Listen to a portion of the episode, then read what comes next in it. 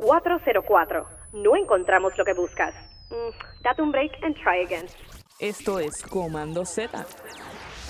Donde el fracaso no es opcional, pero el éxito es obligatorio. Con ustedes, Leis Curvelo. Aquí Leis Curvelo en otro episodio más de Command Z Podcast. Este episodio te asombrará hasta dónde la tecnología nos puede ayudar. Pero antes, recuerda compartir este y todos nuestros episodios con todo aquel colega, amigo que desees inspirar. Importante, darnos ese super review en Apple Podcast. Con cada review nos ayudas a más personas aprendan y se inspiren con nosotros, así como nosotros los hacemos con cada invitado que nos acompaña en nuestros episodios.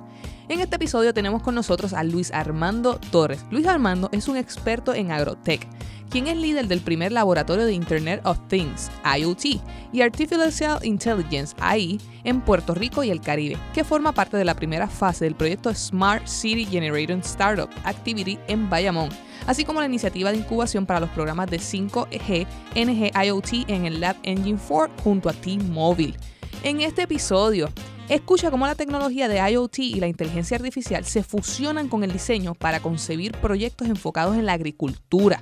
Aprende qué principios del diseño son esenciales en el IoT. Conoce sobre proyectos impresionantes de robótica, impresión 3D, IoT, hacen un cambio en la manera en que cuidamos del medio ambiente en Puerto Rico. Sin más, los dejamos con Luis Armando Torres en Agrotech, así que dale oído. Aquí, Leis Curvelo, en otro episodio más de Z Podcast. Estamos en Engine 4 con Luis Armando Torres. ¿Cómo te encuentras, Luis Armando? Muy bien, muy bien, muy bien. Gracias por la invitación. Gracias a ti por recibirme aquí. Eh, estaba comentando ¿verdad? A, las personas que nos están escuchando que nos encontramos en Engine 4. Vamos a empezar este episodio. Cuéntame un poquito, ¿verdad? Para las personas que nos escuchan, ¿qué es Engine 4? Pues mira, Engine 4 empezó en un pequeño almacén eh, en la misma, el mismo Bayamón. Ahora está en una antigua, lo que era una antigua base de la defensa civil. Es un coworking space, un espacio colaborativo y de espacio colaborativo terminó siendo como un hub de innovación y de ayudas a universitarios y jóvenes pequeños de edades de 10 a 17 para aprender lo que es tecnología, lo que es el STEM, pero con un toque de plus. E, eso, eso es algo que, que más allá de pues crear carritos y hacer cosas, pues retamos muchas cosas más adicionales a nivel de que con cosas de, del destino, terminamos tocando hasta temas de aeroespacial.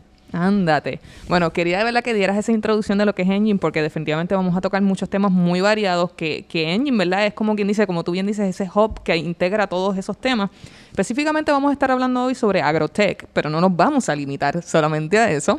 Este, yo hice mi investigación, no obstante, no soy experta, yo trato de educarme, ¿verdad? Y quiero que también tú eduques a la audiencia.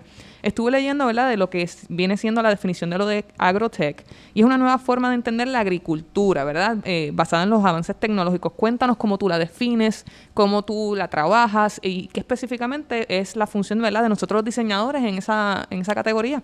Pues mira, eh, el agrotech o el farming tech o farm tech, como le llaman en diferentes tipos de, de, de escenas y países, inclusive agrohack, este es parte de lo que es la cuarta revolución industrial. La cuarta revolución industrial, pues en ella está lo que es el artificial intelligence, el head de todo esto es el Internet of Things, lo que le llaman el Internet de las cosas, robótica, machine learning, eh, todo lo que tenga que ver eh, en la industria, pero a nivel tecnológico. Esa es la base de lo que es la cuarta revolución industrial. Ese es el eje de lo que es este todo lo que es NB-IoT 5G, que ahora también es importante en el tema de lo que es el la cuarta revolución industrial. Y, y, la, y el tema de, esto en, en, la agricultura, pues eh, lleva pues tanto en la parte de IoT, 5G, eh, NB-IoT, eh, robótica, para facilitar eh, al agricultor a las personas que también trabajan con el área de ganado, a, hacer, a poder maximizar sus procesos en, en el día a día con este tipo de tecnología. Eh, hay desde pequeñas hasta grandes. Eh, eso, eso dependiendo también, obviamente, el presupuesto del agricultor y las ayudas que, que él pueda conseguir también a nivel eh, gubernamental, a nivel municipal, estatal o federal, todo depende de grants, ese tipo de cosas. Es bien fascinante como la agricultura, ¿verdad? Yo siento que ellos son como unos magos de, la, de, de lo que es la naturaleza, ¿verdad? El agricultor sabe, ¿verdad? Cómo la tierra va a dar sus frutos dependiendo de cómo se encuentre, ¿verdad? La, la salud de esa planta y cómo la tecnología se integra para maximizar, ¿verdad? La capacidad que tenga esa planta eh, y poder, ¿verdad? Lograr que, que, el producto sea más fructífero, que se pueda aprovechar mucho más la, la, la cosecha. Eh, sobre, ¿verdad? Eh, ¿Cuáles vienen siendo los beneficios de utilizar la agrotech? Pues mira, yo cuando empecé este proyecto, varias personas me dijeron, Luis, pero tú, tú no eres agricultor, tú no eres agrónomo.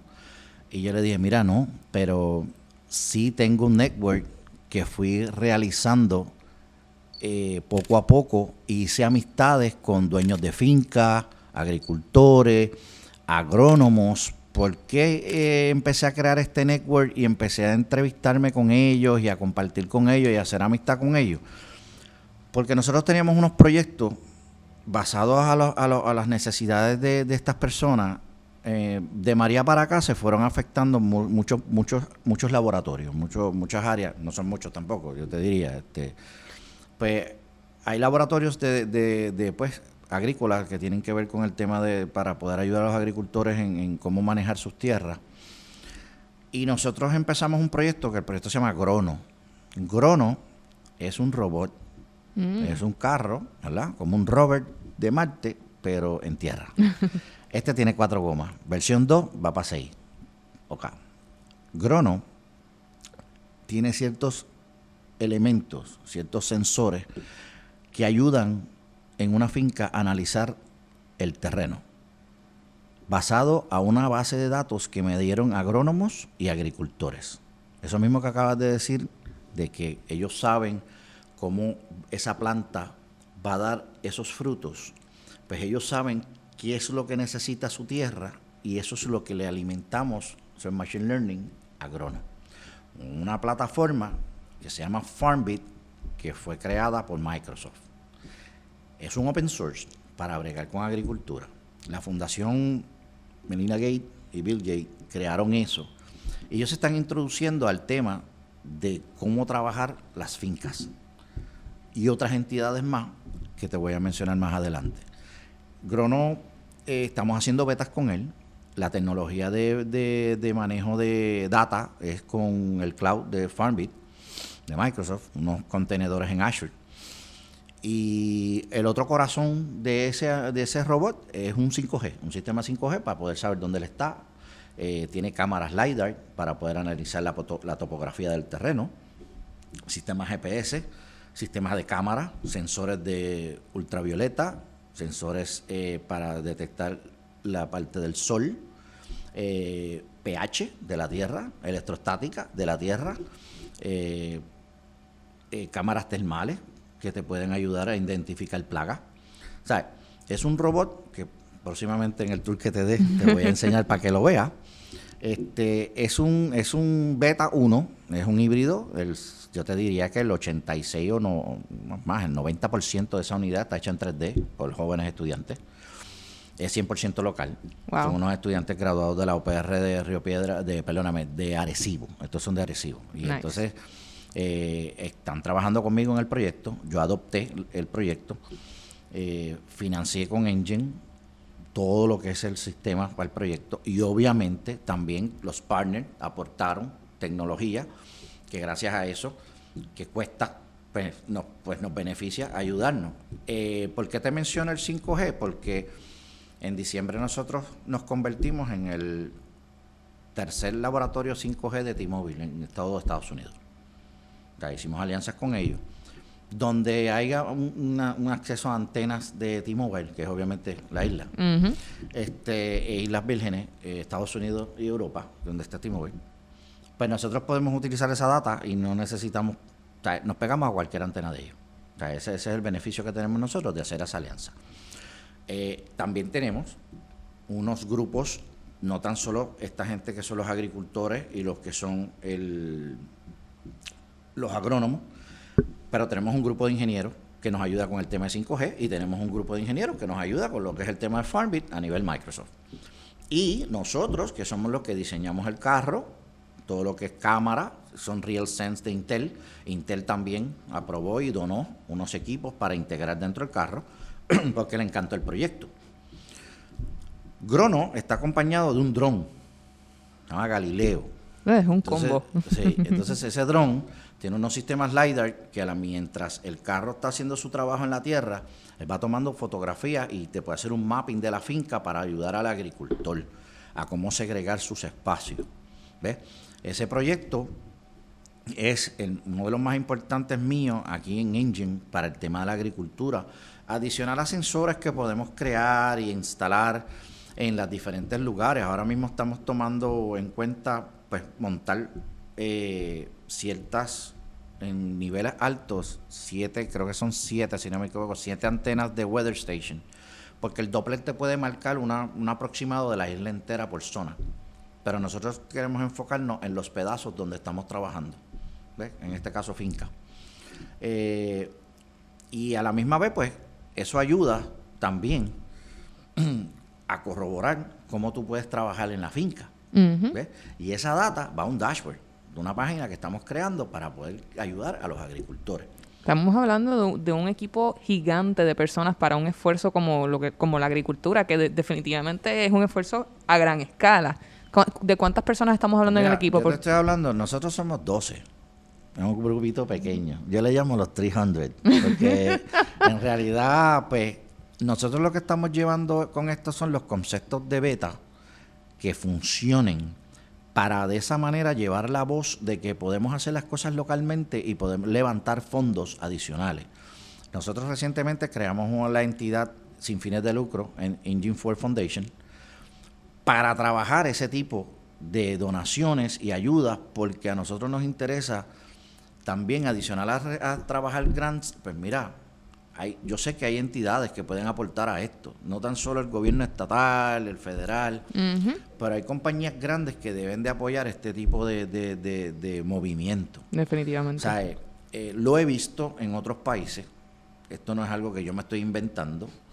Eh, recientemente estuvimos en unas charlas virtuales con una universidad en UK que es, es específicamente pública y se enfoca en agricultura. Desde que tú entras a esa universidad, a la finca, y sales, todos son robots. Y todo está enfocado en eso.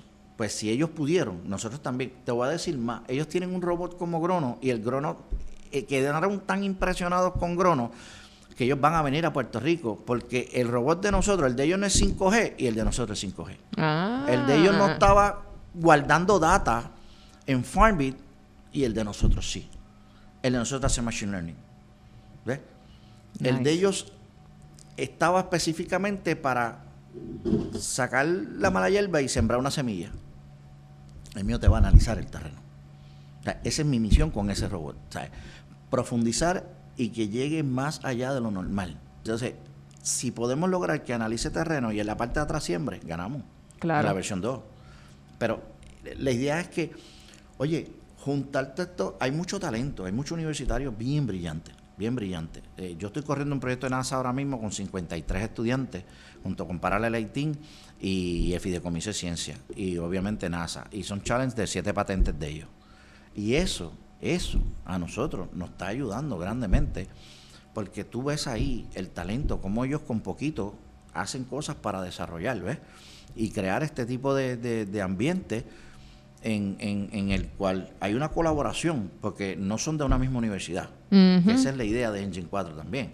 Sí, la integración de, de- de diferentes áreas. Exacto. Nosotros integramos esto en diferentes áreas y yo creo que es algo que puede ayudar a crecer y expandir más allá de lo que hay en las cuatro paredes de una institución universitaria. Correcto. Te pregunto, dentro de los equipos me dijiste que hay consultores definitivamente porque son los que conocen de- del tema, ¿verdad? Conocen de la tierra, de, de- de lo que es la agricultura. También tienes las personas que trabajan directamente con el robot.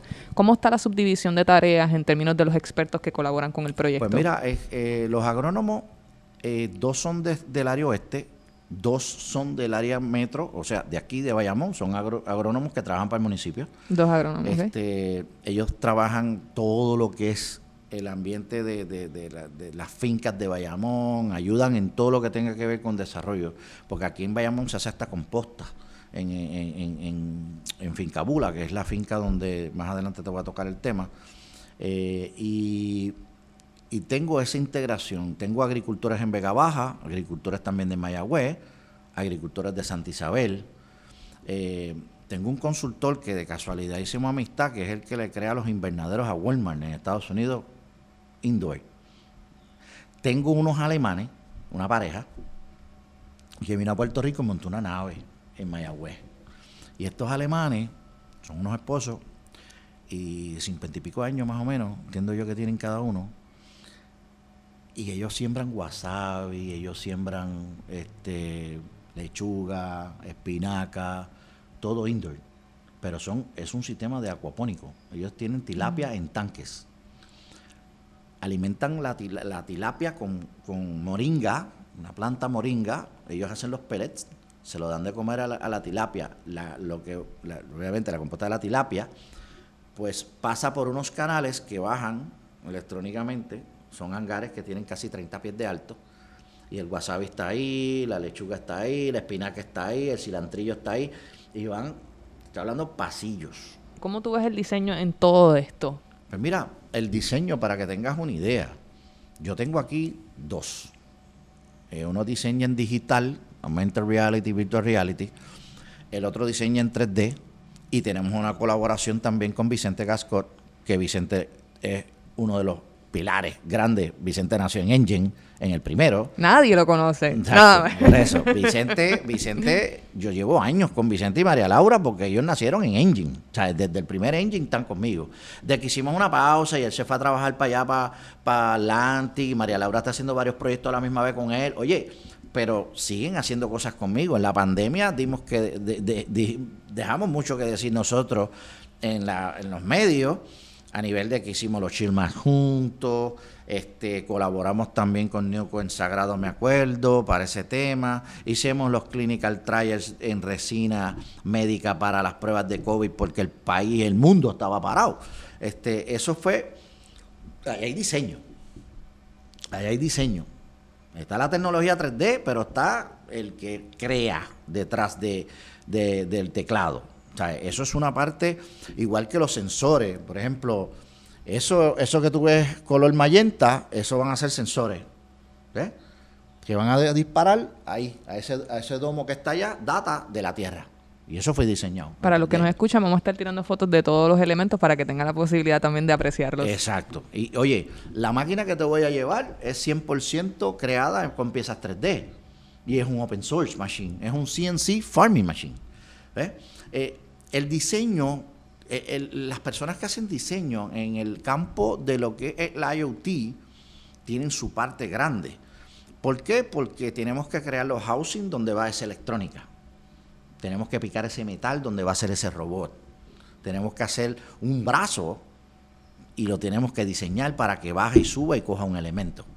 O para que analice la tierra, o me recoja una zanahoria, o no sé, lo que, lo que se vaya a utilizar eh, el elemento de, del diseñador es clave, porque tú puedes diseñar un circuito electrónico, ahí hay diseño, pero también lo tienes que implementar en esto. Entonces está el diseñador del artista gráfico, uh -huh. que es el que va a crear el logo para ese robot, porque tiene que tener un emblema, tiene -huh. que tener un logo que lo va a identificar. Crono es una palabra es en su nombre, el diseño del logo Galileo es un dron, pero tienen su diseño también implementado. Está el artista que va a hacer la página de internet del laboratorio. Necesitas un creativo. Los colores, cómo lo vamos a trabajar. ¿Ves? Ese tipo de, ese tipo de integración. Aquí integramos hasta pintores, porque Tiago va a hacernos el mural de nosotros, Tiago Santiago, nos va a hacer el mural de al frente del laboratorio completo una vez esté hecho. ¿Ves? Y tiene, es un artista pintor conocido, y oye, y es parte de esto. ¿ves? Y, y, y, se integran piezas. Todo el mundo tiene, es clave en esto. El diseño es algo primordial porque inclusive el diseñador, es, por ejemplo, si vamos a crear esta idea, tienes que hacer un mock-up de cómo tú vas a trabajar el escenario del robot, el escenario de la finca, qué vas a hacer con él.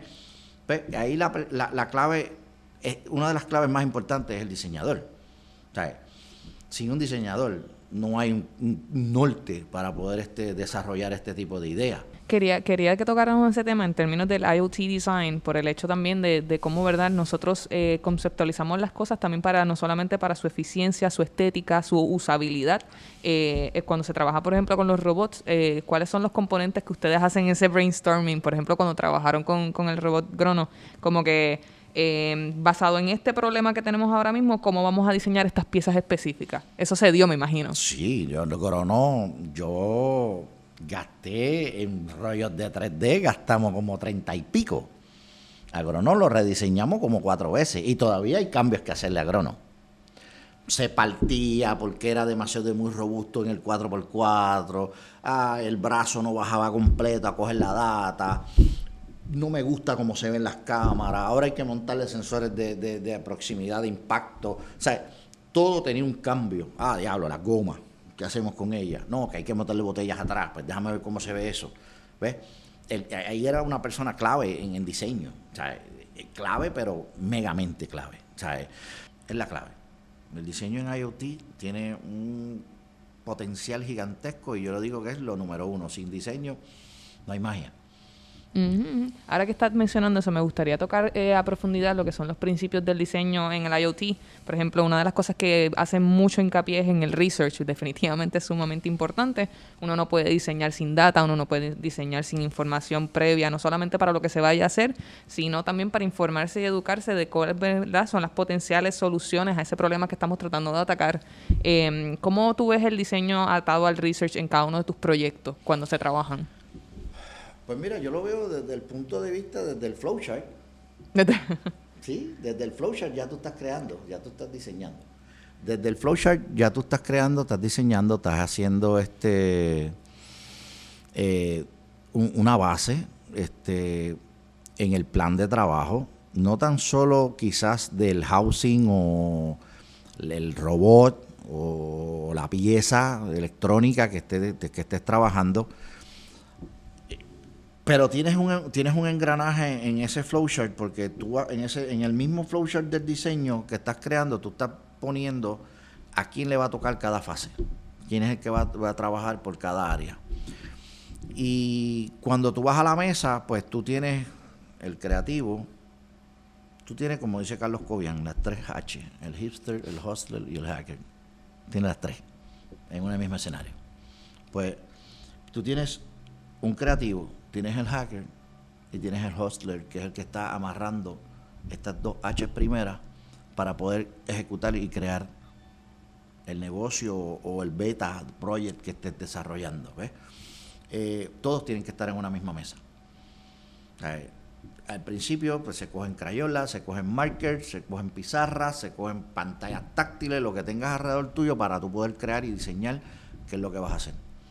Porque ¿qué tenemos aquí de inventario para poder crear el primer beta? Eh, así salga feo, porque es el primer beta. Claro. Minimum Valuable Product. sí, porque aquí la idea de esto es, ok, que se vea funcional y que levante el dato, que es lo más importante. ¿ves? ¿Qué vas a usar? Si vas a usar Wi-Fi, Bluetooth, 5G, NB-IoT, IoT, diferentes tipos de sistemas de comunicación. Pero lo importante es, yo quiero que me diga cuánta agua tiene esa lechuga. Y para eso nos tenemos que sentar todos, porque tú me tienes que crear a mí, si la lechuga está en intemperie, tú que eres diseñador me tienes que crear el housing para que quepa ese circuito que va a diseñar otro diseñador más, que es el que hace el diseño del circuito, el montaje, y estos dos diseñadores se juntan porque el tercero que viene detrás es el programador, que es el que va a prender el aparato, que creó el electrónico, el que hizo el housing en 3D printing, que todos llevaron un sketch y un diseño, para entonces el programador prenderlo, hacerlo funcional, que esa data vaya a cloud y entonces vaya a la página de internet que también fue creada por un diseñador, ¿ve? Y se vea en una pantalla unas gráficas que me digan a mí si a la una de la tarde tiene menos agua o si tiene más agua porque llovió o porque la máquina le echó agua automáticamente. Esa es la clave en esto. Lo impresionante que son las diferentes eh, subespecializaciones del diseño, ¿verdad? Eh, en un solo proyecto. A veces, muchas veces me preguntan, ¿qué tú haces? Yo digo, experiencias de usuario, soy diseñadora. Y me dicen, pero diseñadora de ropa. Y yo, no, no, no, no, no, no. Y explicarle, ¿verdad?, cuáles son las diferentes áreas dentro de lo que yo hago, ¿verdad? Porque está el diseñador gráfico, como mencionaste, el de experiencias de usuario, está el visual, porque incluso se puede hacer una interpretación de esa data y hacer infografía. Y ahí viene otro diseñador también que trabaja con lo que es data visualization. Así que hay una gama gigantesca, ¿verdad?, de cómo el, el área del diseño puede incursionar y ser parte, ¿verdad?, de, de funcionar de los proyectos de IoT. También hablamos sobre lo que viene siendo el holistic design, ¿verdad? Y cómo, ¿verdad?, se integra en diferentes sectores. Eh, a mí me llama mucho la atención la interconectividad y cómo se trabaja, ¿verdad?, ese proceso de construcción de producto y diseño de producto para la IoT. ¿Nos puedes hablar un poco sobre ese componente? Pues mira, eso, eso, eso, eso tiene muchas gamas muchas, muchas, muchas áreas en crecimiento. Y te explico cómo es que se está desarrollando el tema de IoT a nivel global y a nivel de compañía. Para que tú tengas una idea, y hablaste ahorita de ropa, pues mira, eh, hay tiendas de ropa como yo te diría Gucci y entre otras, tienen ya cogiendo el tema tech para la experiencia del usuario, no tan solo en sus páginas, en sus redes sociales. Muchas de estas empresas tienen laboratorios de research de IoT. Mira cómo es esto. IKEA tiene un laboratorio de IoT. Target, la tienda de ropa, tiene laboratorio de IoT. Eh, la gente de Royal Caribbean tienen laboratorios de IoT para experience con los barcos. Visa, la tarjeta, yo estoy haciendo integraciones con ellos para hacer un partnership para IoT. Eh, ellos tienen varios a nivel de Estados Unidos y UK. Miami es el más reciente. Eh, ese, esa experiencia que tú ves, todas estas compañías están tocando, oye, Toyota, IKEA, Kia Motor, todas estas compañías de carros están trabajando en el tema de IoT obviamente quien los impulsa a esto y los empuja es el tema de Tesla, porque Tesla es 100% IoT, no tan solo en las baterías del hogar, sino en sus carros. Y todo esto es diseño, infraestructura, diseño, eh, es una experiencia. O sea, estamos hablando de que tú corres un carro de eso y alrededor tiene varias cámaras que van escaneando los carros que van alrededor tuyo y tú ves en la pantalla un carro exactamente de lo que tú tienes al lado, lo ves en pantalla.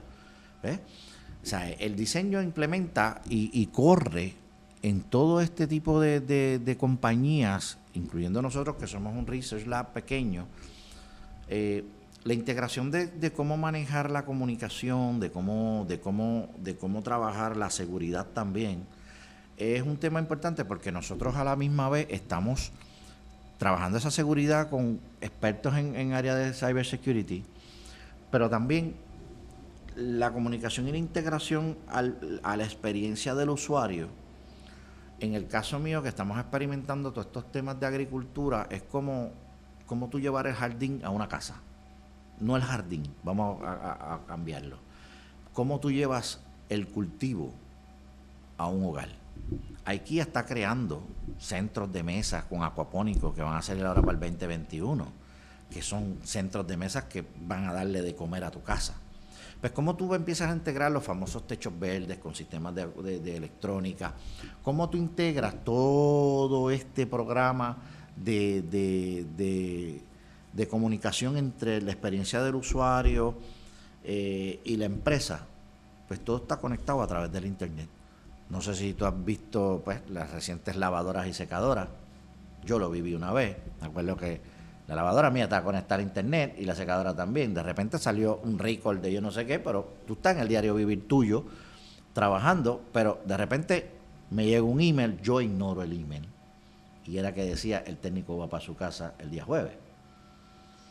Entonces, yo suerte que ese día yo estaba en casa, pero de repente, y cuando yo voy y abro la puerta, y yo, Me dice, no, que es que su máquina nos envía un mensaje que dice que tiene un record de esta pieza y venimos a cambiársela, aquí traemos la pieza. El mundo está cambiando rápidamente. A veces son cosas que uno ignora. Los televisores están haciendo update constantemente, porque ahora tú compras un Smart TV y cuando tú compras un Smart TV, ¿qué es lo que tú, qué es lo que tú recibes en el Smart TV? Pues updates.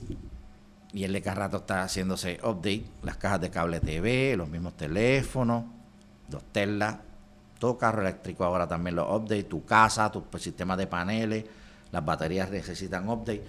Eso es comunicación. Esa es la comunicación que hay. Ese es el Interactive Zone donde todo cliente tiene una experiencia diferente y puede inclusive narrar lo positivo y lo negativo, porque también están las quejas. Ah, esto no me funcionó. Pues tú tienes portales donde informar y llevar esa, esa comunicación.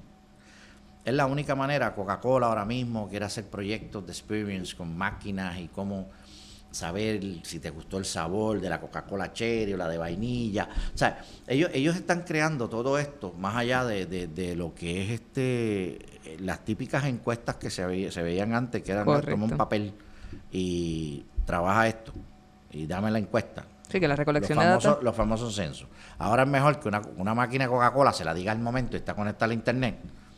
¿Ves? Y con un toque ya hiciste todo. Exacto. Los mismos sistemas de pago. Ahora, mira, ahora pues el mismo que creó FastPay de Puma, ahora tiene Shell. Para poder llevar esa experiencia es, es más allá del Internet, es más allá de, del IoT, porque también eh, está la experiencia que tú vas a hablar vocalmente. Y hay muchas de, de las cosas que funcionan y dan el toque. Yo he llegado a conectarme con empresas grandes de tecnología, pero no fue porque fue algo que creamos acá fue que vino alguien de una compañía X y se fue a cenar con alguien de la otra compañía que quería estar y darle de conocer. Y de esa le dieron mi número y de repente se dieron un viajecito y están aquí y trabajamos acá, ¿ves? Y ese, ese tipo de cosas siempre va a haber el factor humano. Siempre el factor humano va a ser bien importante no es hacernos todos monótonos, necesitamos también el, vocalmente conversar y no estar... Yo, soy bien tecnológico, pero también estar pegado al internet, en el teléfono constantemente, pues eso como que, como que no es, ¿verdad? Pero, pero oye, pero te digo, todo está cogiendo un toque. Esto del tema de cryptocurrency, los sistemas de pago, todo tiene que ver con blockchain, IoT, porque todo está en una comunicación, son servidores, son máquinas que están creando mining para desarrollar la moneda virtual.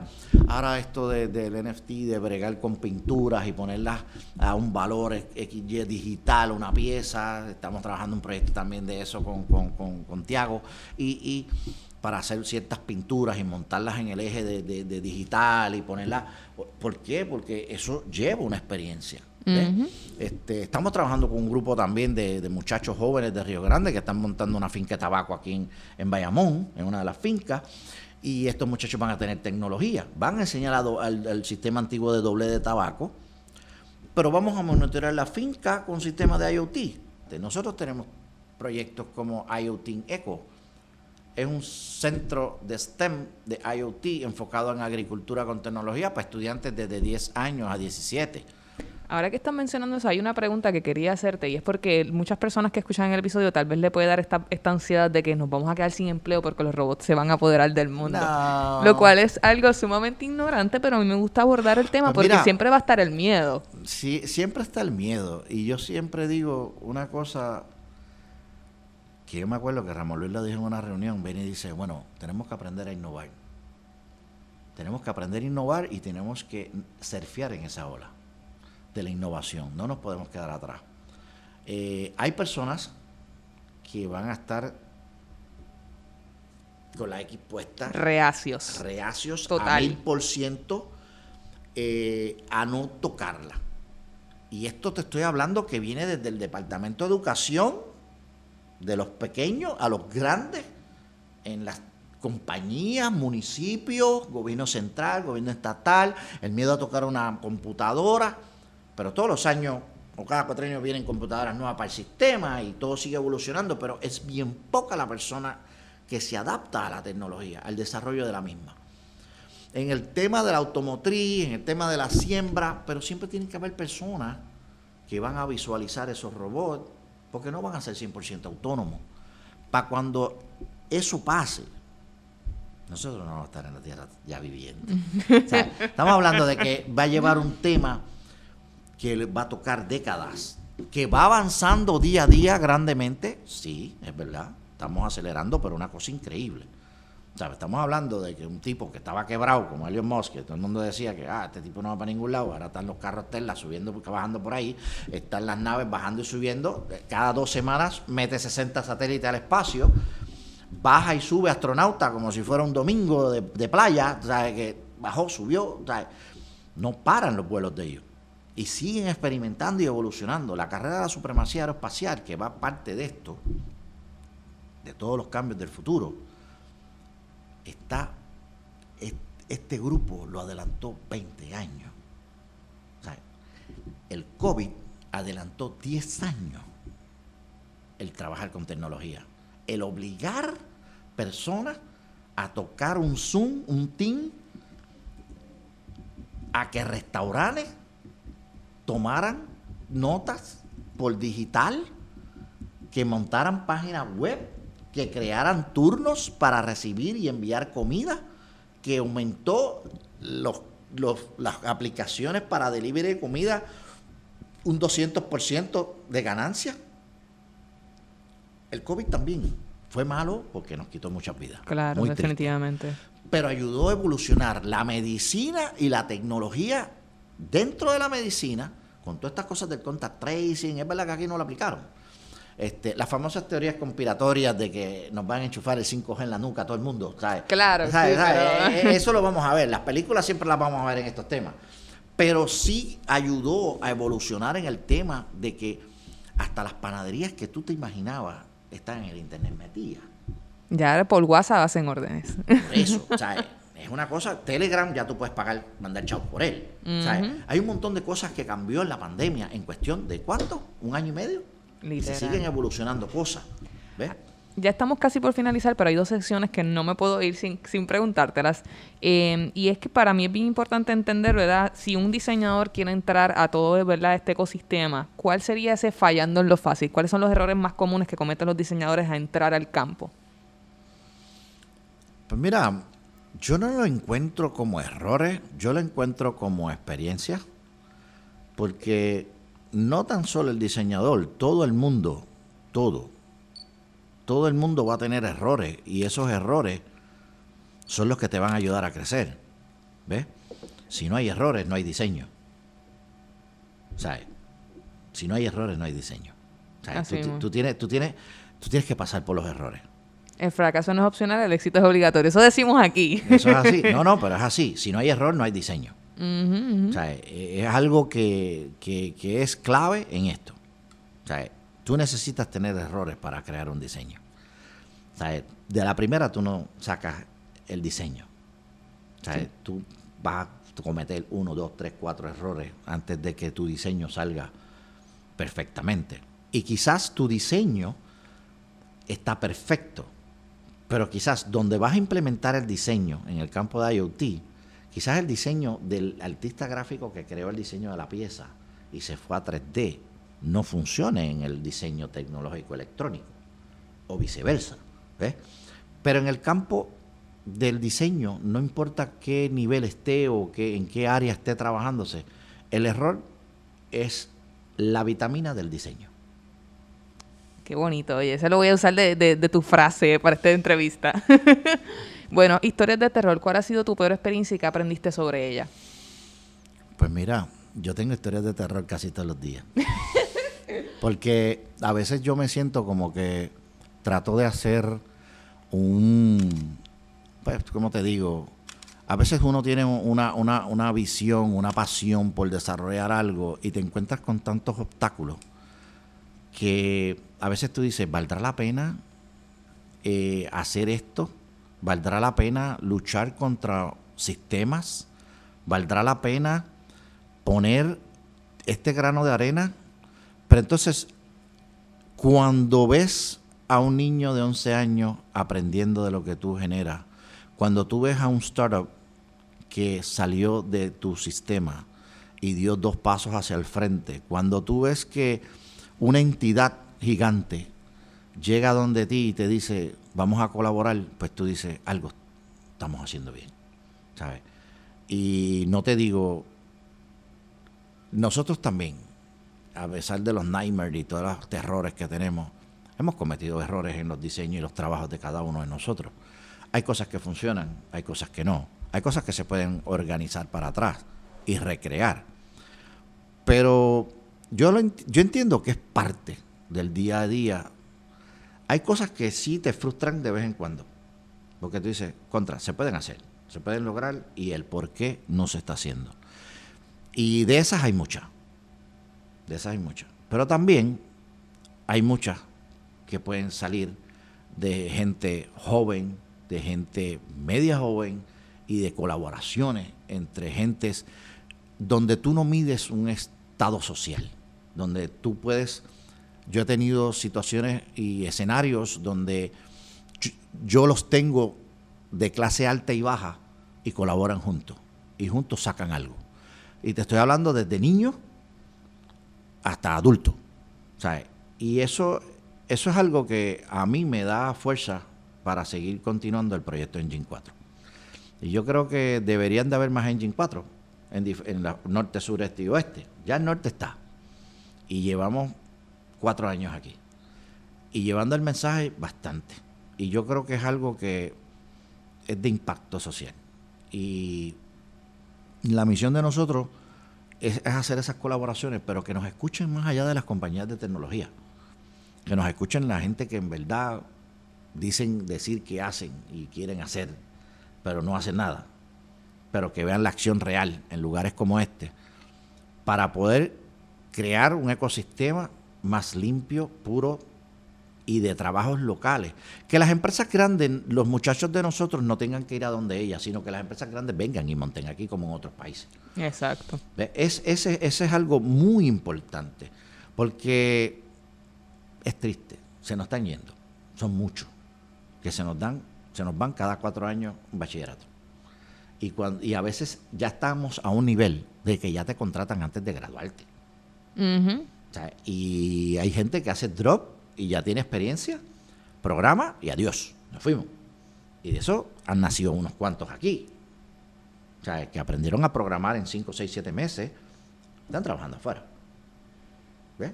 O sea, yo quisiera tener mucho dinero para tenerlos acá, pero lamentablemente mi proyecto es poco a poco lo que vamos jalando y creciendo un ecosistema naturalmente.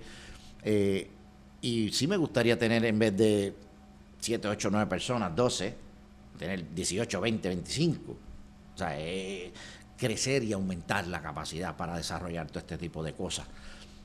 a veces uno está hasta las 7, 8, 9, 10 de la noche y uno dice, wow, uno explotado para el otro día levantarse, hacer esto. Y, pero la fuerza está. Y es lo que te acabo de mencionar. El ver el, la semilla crecer en cada uno de ellos. Te agradezco un millón por esta entrevista. Yo creo que más, más allá del hecho de cómo los diseñadores nos integramos a esto, es el hecho de la colaboración lo que sacamos de esta entrevista. Y para mí es sumamente importante que entendamos, ¿verdad?, cómo podemos integrarnos a, otros departamentos, a otras iniciativas, a otro tipo de colaboraciones, que el diseño no se quede en la pantalla y no se quede en lo bonito, ¿verdad?, sino que tenga un efecto en la comunidad, que tenga un efecto en cómo nosotros manejamos, ¿verdad?, nuestras ciudades, nuestros países.